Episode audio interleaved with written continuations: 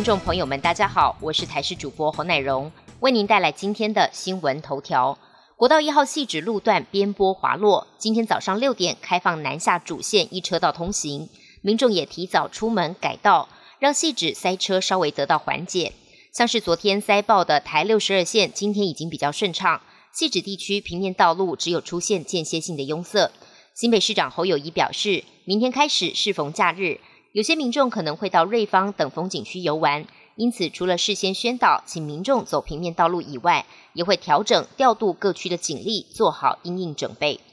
冷空气南下，北台湾今天越晚越冷，下探十六度。重症医师黄轩提醒，COVID-19 疫情还没结束，又进入秋冬气候病毒齐发的时期，在双毒威胁之下，可能会让死亡风险增加两倍。他指出，随着秋冬季节来临，COVID-19 病毒加流感病毒的发生比率可能从百分之一开始攀升到百分之四点五，而这些被双毒感染的人和只有单独有 COVID-19 病毒感染的人比较，死亡风险会上升两倍左右，使用呼吸器风险者也会上升四倍左右。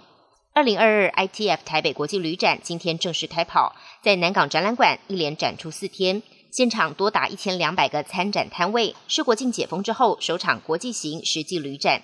观光饭店除了自办线上旅展提前开跑，促销各式的住房、餐饮跟 SPA 票券之外，今年推出联合住宿券的饭店集团更爆量激增。多家观光饭店集团除了一律以三千有找的史上最低价为诉求，推出集团联合住宿券，更以买十送一或买住送餐的价值优惠，刺激买气，冲刺业绩，引爆大战。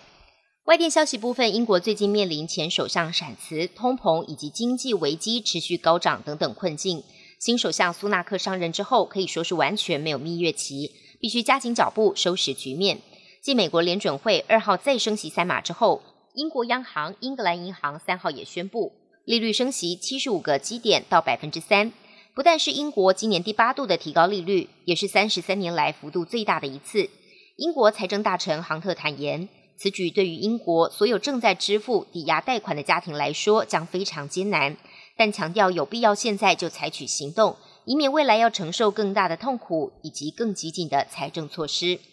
北韩三号频频射弹，上午才发射三枚飞弹，不料美韩当天宣布延长联合军演。北韩昨天晚间又朝着东海发射三枚短程弹道飞弹。美国跟南韩两国的国防部长正在华府举行安全协商会议。会后，两人发表联合声明，关切北韩近来升高区域紧张的行动，并警告北韩不要轻举妄动，应该立刻停止挑衅，并且进行认真的对话。